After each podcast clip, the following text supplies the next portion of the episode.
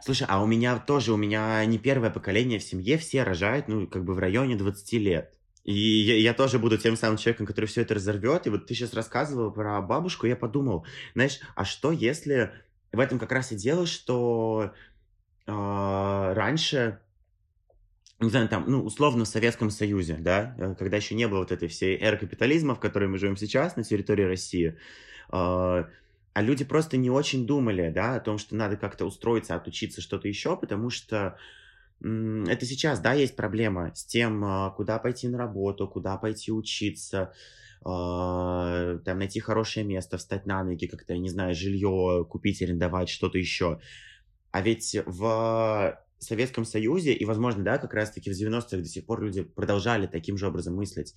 Там было распределение в университетах, можно было получить государственное жилье, э, не, не знаю, и, и как-то люди просто больше там надеялись на помощь бабушек, дедушек, не знаю, друзей, которые помогут в воспитании, в поднятии ребенка на ноги, да, все вот эти очень такие красивые мотивационные слова.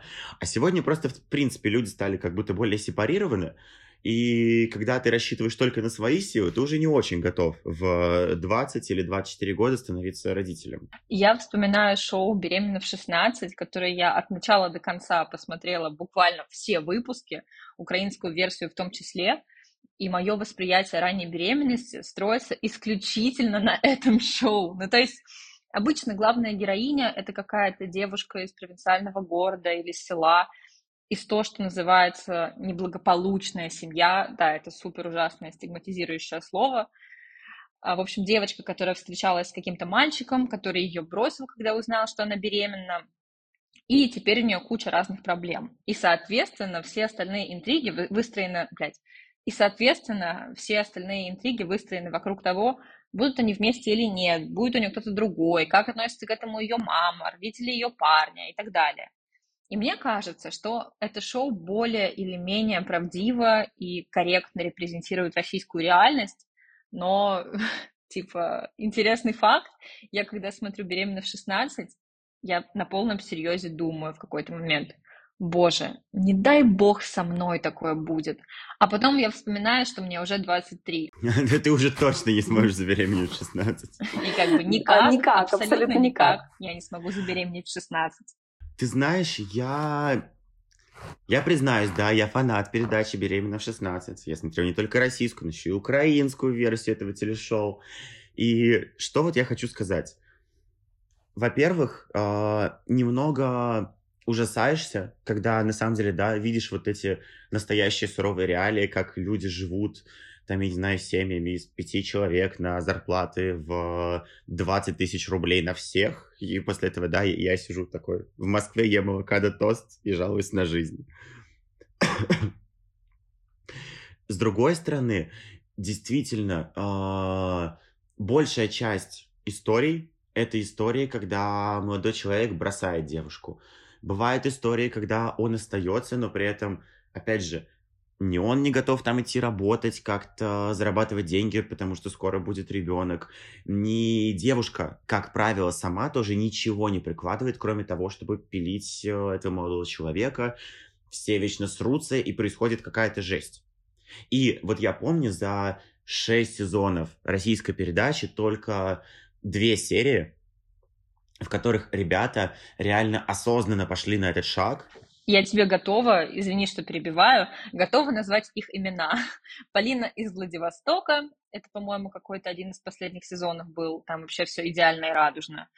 И второй, блин, я забыла вторых. Ну вот вторые я говорю про... Э, там была девочка и школьник, такой э, высокий, с э, длинными волосами, чуть-чуть на Тимати Шаломе похож. Да, да, да, из да, Питера. да, да, из да, Питера, да, да. ребята. Это Кристина из Питера. Кристина из Да. Питера и Полина из Владивостока. Да, э, кстати говоря, муж Кристины из Питера э, умер. Вот, я Да, об этом узнал я знаю. недавно. Вот, но, но вот, вот это реально, типа, только две истории за шесть сезонов, когда реально чуваки, типа, в 17, 16, 18 лет осознанно захотели детей и начали, блин, для этого что-то делать. А не просто типичные истории, типа, ой, я хочу ребенка, но я ничего не хочу для этого делать, или, ой, ну да, мне когда-то рассказывали, что такое презервативы, но, но моему молодому человеку не нравится заниматься сексом в презервативах. Я каждый раз слушаю эти истории, думаю, моя хорошая, такая-то интересная, конечно, дама. Ну, вот это две такие супер положительные истории с беременной в 16, и поинт в том, что там же была запланированная беременность, а в большинстве случаев в реальности, как мне кажется, это мои домыслы, а, много первых детей не запланированных. Как бы начнем с нас. И я предлагаю позвонить твоей маме и спросить, каково ей было узнать в 18 лет, что она беременна, а в 19 уже быть матерью Виктора Витальевича. Звучит очень страшно. Давай попробуем. 19 мне было. В апреле ты родился, а в июне мне исполнилось 20. Ты знаешь как, с одной стороны проще, потому что легче относишься к процессу беременности. Беременность была сложная, тяжелая.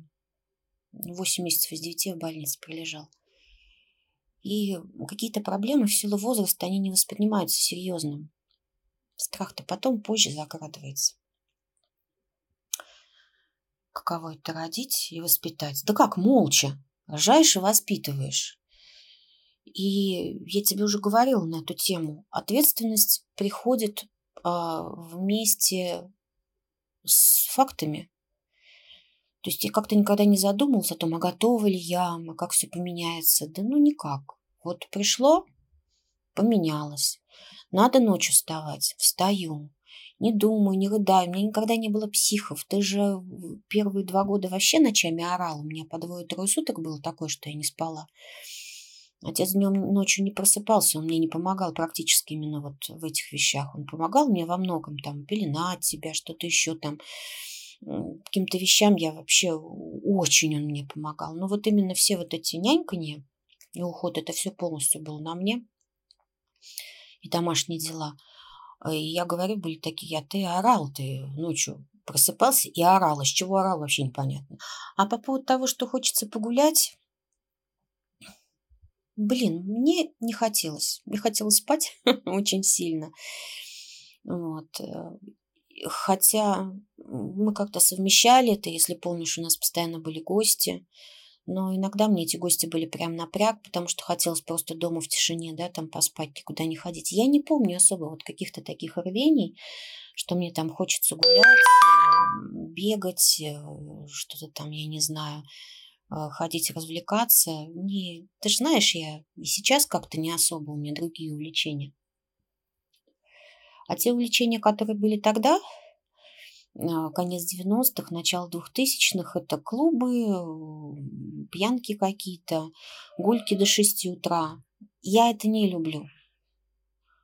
Меня это не заводит, и поэтому особо каких-то проблем я по этому поводу не испытывала.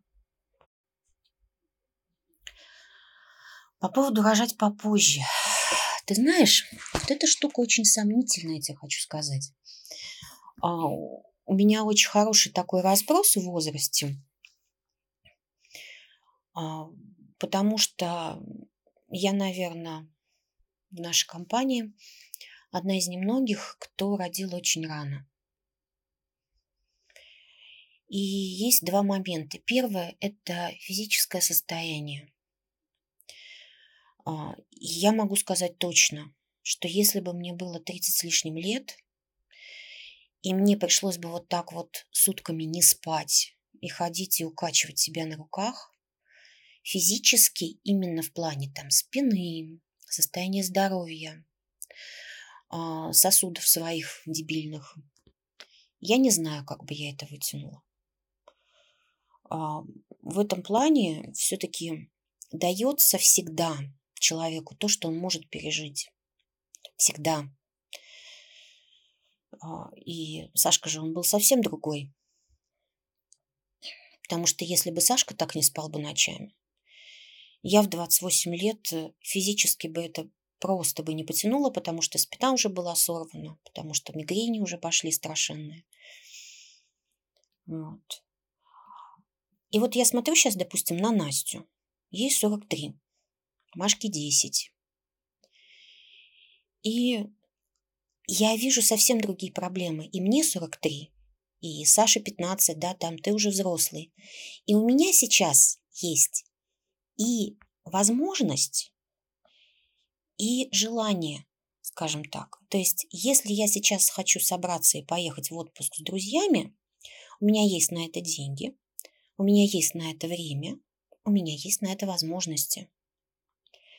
В 20 лет а, у нас не было на это денег, но все равно, да, финансы ограничены. Не всегда есть такие возможности, потому что был институт, пять лет же тогда учились, потом работа, еще что-то. Сейчас есть какая-то определенная осознанность. А, Наська себя сейчас во многом ограничивает. Ну, сейчас уже меньше, до этого было больше. Вот. Там постоянно дети. Я не могу Маша, я не могу Маша, я не могу Маша. Это первое. Второе. Там Поэтому вот очень спорно, да, и сейчас еще такое время, когда нет ограничения по возрасту. Наверное, вот это вот было актуально, а, типа можно еще подождать с родами. Лет, наверное, 30 назад, когда а, жили в нашей стране очень сильный стереотип в плане возраста, что если там ты в 30-40 не состоялся, все, кранты, э, ты не состоишься никогда. Если ты в 40 лет э, кем-то работаешь, ни о какой смене деятельности вопросов нет. Сейчас этот возраст все больше и больше отходит по своим границам. И здесь вопрос в том, насколько ты к этому готов. Вот а, в современных поколениях чувство ответственности занижено. Я не знаю, почему это происходит, но вообще я услышала буквально недавно такую фразу, я говорю, мне в последнее время прям одни сплошные инсайты. А, фраза была сказана про поколение 60-х. Нет, вернее так, фраза была сказана про поколение двухтысячных, но относилась примером, являлась именно поколение шестидесятников. Что в любой стране после того, как проходят тяжелые времена, а, рождается поколение безответственных людей. Блин, я очень не хочу сейчас, чтобы это было так, что вот жестко вы все безответственны. Нет, ни в коем случае я это не имею в виду. Я сужу, знаешь, как по общей температуре по больнице. И это действительно так. Ребенок, а, это же чистый лист. И по большому счету из ребенка получается ровно то, что ты из него сделаешь. Как я всегда шучу, все претензии к производителю, да. То есть, ну, даже если что-то меня не устраивает в твоем характере, какие вопросы? Посмотри, Женя, в зеркало. И все вопросы задай себе. Что-то в моем характере не устраивает моих родителей, ребят. Ну, посмотрите и подумайте, почему так. Да? Классический пример, что мама моя, бабушка твоя все время возмущается, что я скрытно ничего и не рассказываю. Ну, дорогие мои, напомнить вам вашу сакраментальную фразу? Ты жалуешься или советы просишь? Нет, я не жалуюсь, совета не прошу. Я привыкла ничего не рассказывать. И было бы странно, если бы сейчас в 40 лет вдруг все изменилось. Поэтому вот еще, видимо, а, третий, третья причина, почему бояться. Потому что настолько в свое время возведен в культ, и сейчас тоже возведено в культ это материнство, когда молодые мамы оголтело вдруг начинают становиться мамами, начинают максимально 150% своей жизни посвящать ребенку.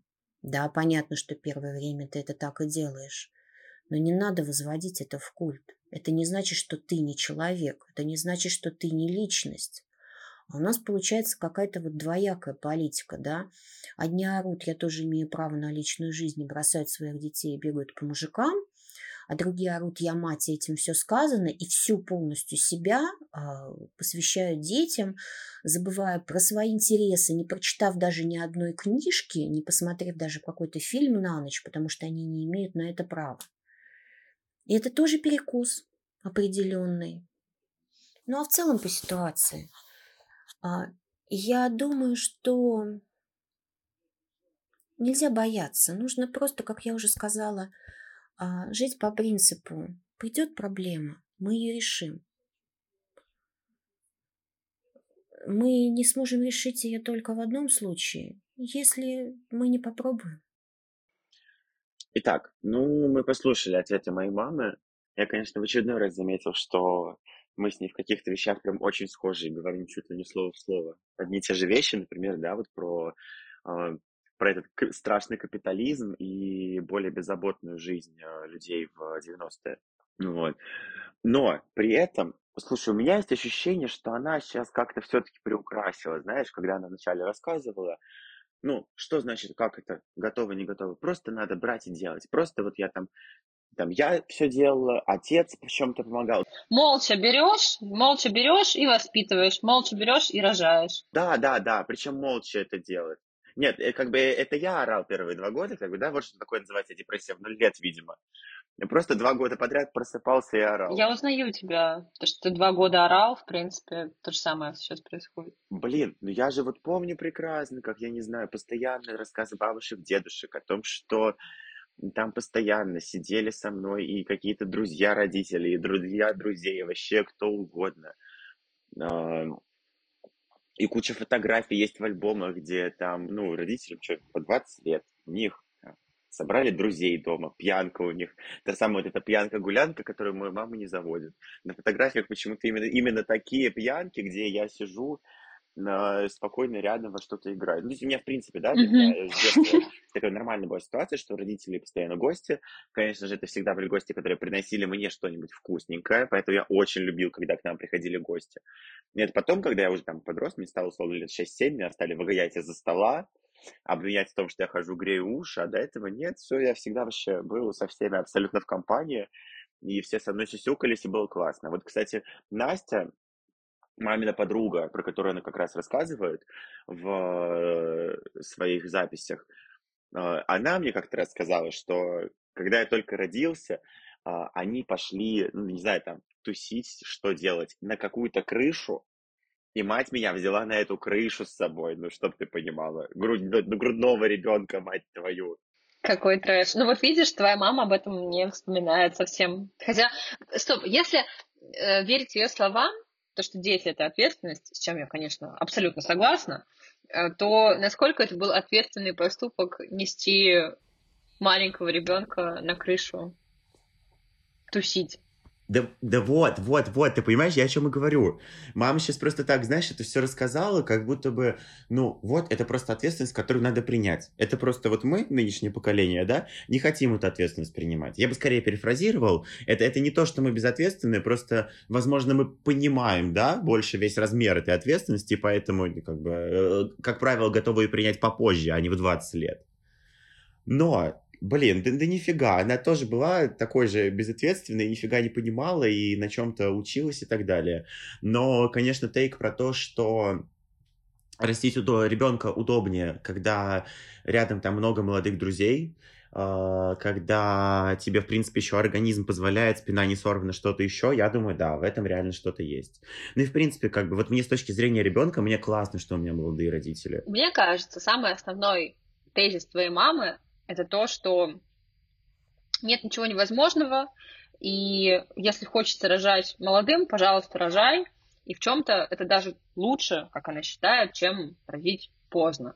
Но, опять же, а, мне кажется, что в 18 лет нельзя обеспечить ребенка без помощи собственных родителей. И это том числе перекладывание ответственности. Да, конечно, да, я с тобой согласен. Невозможно это сделать самому. Я уверен, что моя мама темнит. И вот так как мы говорим про детей, я предлагаю сегодня э, впервые позвонить э, немножко другому спешл гесту, а именно моему отцу, и узнать, что он думает о всей этой ситуации, о том, что у него в 19 лет на руках появился я когда-то.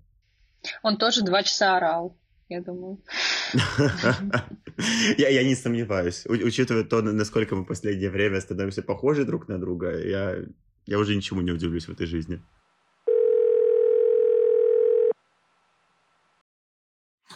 Привет. Когда ты родился, нам было по 19 лет. Вообще никаких проблем не было с тем, чтобы и гулять, и тебя воспитывать, и самим еще учиться. Ну, благо, да, э, были э, наши родители, твои дед, деды и бабы, которые э, спонсировали и содержали нас всех, э, пока мы учились. Вот, что у тебя, у тебя была и нянька, которая с тобой сидела все время, пока мы учились. И не только. Э, рожать в 30? Интересный вопрос. Ну, возможно, тогда бы тебя не было. Но это больше вопрос к вашей молодежи, почему она предпочитает подождать. В общем, мы узнали, что то, что говорила твоя мама, очень сильно, мягко скажем, отличается от того, что говорил твой папа. И вот это вот типа армия бабушек и дедушек, э, и спонсирование бабушек и дедушек, и непонятно откуда взявшаяся нянька, которая вообще не была упомянута твоей мамой, мне кажется, это больше похоже на правду. Да, вот у меня тоже, ты знаешь, я сначала слушаю, как бы, когда отец говорит что-то про бабушек, дедушек и так далее, я такой, ну да, это как бы очевидно, я это и так понимаю. А когда в этой истории чего фигурирует нянька, которую я сам не помню, я думаю, а, ну да, мам. Просто брали и молча делали. Ну, то есть, да, ты понимаешь, все-таки э, есть какие-то трудности, и вот, да, в частности, меня там воспитали, подняли очень сильно благодаря поддержке дедушек и бабушек. Поэтому я все еще не понимаю, как можно вот э, родить ребенка в 20 лет, когда я сейчас... Э, возможно, кстати, знаешь, это потому что мои отец и мать, они как бы родились и выросли в Тольятти, они э, жили там всю жизнь, и родители их были там. А я вот такой, да, переехал в Москву, и я понимаю, что, блин, а у меня в Москве как бы даже родственников нет, ну, то есть э, прям прямых. Там типа бабушки, дедушки и так далее. И это сложнее гораздо. Возможно, если бы я там, в какой-то момент жизни принял решение поступать в Тольяттинский государственный университет, и сейчас бы учился в магистратуре Тольяттинского государственного университета, а не Высшей школы экономики в Москве, я бы тоже сейчас был абсолютно за то, чтобы вот прямо здесь и сейчас все, дайте мне двухлетнего ребенка, я готов. Ну, потому что у меня просто рядом дедушки, бабушки, мать, и вообще, если что, посидят, понянчат. Ведь мне кажется, никого бы ты не заводил, кому ты вообще чешешь? Да, конечно, я бы никого не заводил. При этом я не позиционирую себя как child-free. То есть я реально хочу детей, но когда-нибудь то есть вот в тот момент, когда я там, знаешь, смогу посмотреть сам на себя в зеркало и сказать, чувак, все, ты наконец-то можешь нести ответственность хотя бы сам за себя, теперь можно попробовать нести ответственность за других. У меня ноль опыта в этом, я не мать, но я где-то читала, что нельзя никогда быть к этому готовым на самом деле. И даже если ты думаешь, что готов, потом обязательно случится какая-нибудь ситуация, и ты начнешь сомневаться в этом. И хоп, как бы ты уже беременная, что тебе делать? Рожать. И от этого страха быть не идеальным родителем и от этой тревоги, наверное, никуда не деться. И я к тому, что нет правильного момента, короче. Помимо того, что я вот прямо сейчас не готов иметь детей, я думаю, ты тоже там один вопрос, окей, по материальным причинам, а, там, не знаю, какая-то работа, самореализация, нагуляться, что-то еще, есть безумно важный момент. Я не готов иметь детей до тех пор, пока я не проработаю все свои беды с башкой. Вот реально. Это очень хороший тейк. Я просто начал думать о том, что, ну, как бы, блин, я очень хочу детей, я очень хочу, как бы, знаешь, э, правильно, классно воспитать своих детей, то есть там не устраивать гиперопеку и при этом быть хорошим ответственным родителем. Я думаю, блин, для этого сначала у себя в голове разобраться. Это вот опять же, как моя мама, да, говорила о том, что вам не нравится характер вашего ребенка, как бы посмотрите в зеркало, задайте вопросы себе. А вот я понимаю, что как бы на данный момент я скорее всего, так воспитаю ребенка, что через 20 лет я посмотрю в зеркало и задам вопросы себе. А хочется, чтобы их было очень мало. Ты же этого все равно не избежишь. Ну, то есть, твой ребенок, скорее всего, пойдет к психотерапевту э, и будет там говорить вещи, о которых ты, возможно, даже не задумывался. Ну, типа, э, я думаю, что какие-то мои детские травматичные воспоминания об этом мама даже не помнит. Ну, то есть, не потому, что она плохая мама, а потому что это такое свойство памяти. и, типа, нельзя быть идеальным родителем, потому что нельзя быть идеальным человеком, и все-таки родители — это люди, да. Я идеализирую, я говорю о том, что я бы хотел быть идеальным родителем, но я понимаю, что да, как бы родитель — это в первую очередь человек, и как бы это идеал очень-очень далеко всем. Но я считаю, что вообще прекрасной России будущего э, терапия будет принудительной. Она будет включена в пояс, этот, полис ОМС, ДМС, как он называется, я не знаю. Ну, в общем, ну, вы меня поняли. ОМС, ОМС, обязательное медицинское страхование. Ну, в общем, да. Да, надо э, включать психотерапию в обязательное медицинское страхование. Надо людям прорабатывать свои беды с башкой и взрослеть перед тем, как заводить детей.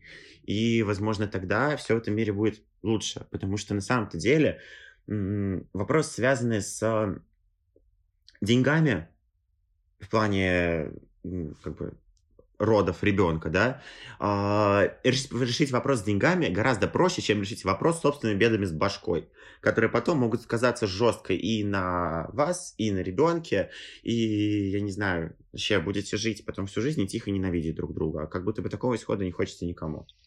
Это Витя говорит сейчас, а, не знаю, через пару лет он будет высчитывать секунду в секунду, чтобы, не дай бог, не родилась дева. Что мы сегодня узнали? Узнали, что, оказывается, быть родителем сложно и в 18 лет, и в 19 лет, и в 20 лет, и, и в 43 дети тоже. это супер большая. И в 43 тоже. И дети это супер большая ответственность, которую нужно нести молча, громко. Тут уже сами решайте, как вы хотите. Но в целом у меня есть ощущение, что возраст взросления сдвигается, из этого сдвигается возраст, когда ты готов вступить в брак и рожать детей. И мне кажется, что это классная черта нашего поколения, потому что мы, ну, прям планируем это. А если не планируем, то относимся к контрацепции ответственно, чего я вам всем советую, дорогие слушатели. Да, еще мы вам желаем, чтобы э, единственные крики ваших детей это были крики в первые два года, когда они просто просыпаются ночью и орут, а не потом на, на протяжении всей жизни. Это был подкаст в наших глазах. Э, меня зовут Витя. Меня зовут Даша. Э, слушайте все наши выпуски на платформе Mave, на Яндекс Музыке, на Apple подкастах. Оставляйте свои отзывы, подписывайтесь на подкаст. Всем пока. Пока. Thank you.